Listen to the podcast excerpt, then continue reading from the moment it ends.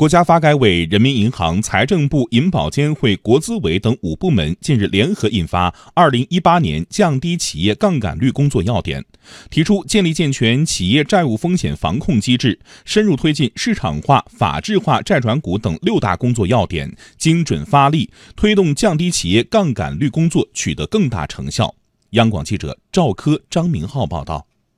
企业杠杆率一般是指企业权益资本与企业资产负债表中总资产的比例，是衡量企业负债风险的重要指标，侧面反映企业还款能力。本次五部委联合印发的《二零一八年降低企业杠杆率工作要点》明确，建立健全企业债务风险防控机制。充分发挥国有企业资产负债约束机制作用，加强金融机构对企业负债的约束，支持国有企业通过增加资本积累、增资扩股、引入战略投资者、市场化债转股等方式多渠道筹集资本，充实资本实力，降低企业资产负债率。研究推动私募股权基金更多参与市场化债转股。中国海南改革发展研究院经济所所长邝先民表示，这是要为企业发展营造良好环境。在我看来，它实际上是涉及到一个体制机制变革的一个问题。你比如说，它里面涉及到了债转股的问题，关于监管体系的问题，关于诚信体系建设的问题。那么它的一个根本目的在什么呢？在构建我们企业健康发展的一个非常良好的一个环境。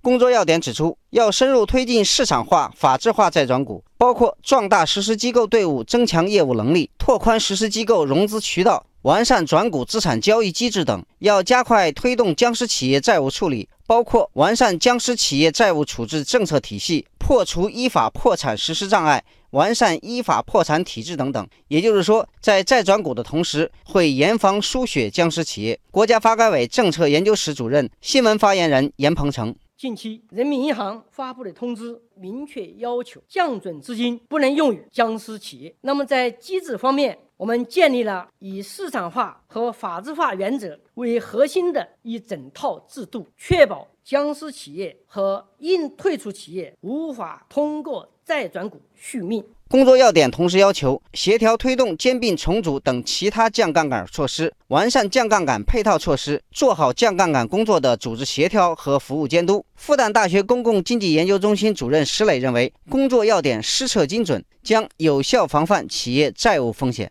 我们不能简单的满足于过去的一刀切式的去杠杆，应该是结构性的降杠杆。那就是我们要选择那些未来偿债能力比较强、产业成长性比较好、目前负债率不太高，满足这三个条件的，那就可以进一步放松银根。而对那些个国有企业当央企当中还有一部分依然是僵尸企业，这些呢当断的断，对僵尸企业断杠杆。还有呢，就是小企业，我们要看清楚，有一些小企业，事实上它从主渠道没有借到钱，而它目前形成的债务实际上是地下银行和小额借贷资金担保，导致企业微不足道的利润就被高额的利息所蚕食。所以，针对这种情况，就抓紧我们放松对中小企业的银根，精准的调整一下借贷关系，降低中小企业的负债水平。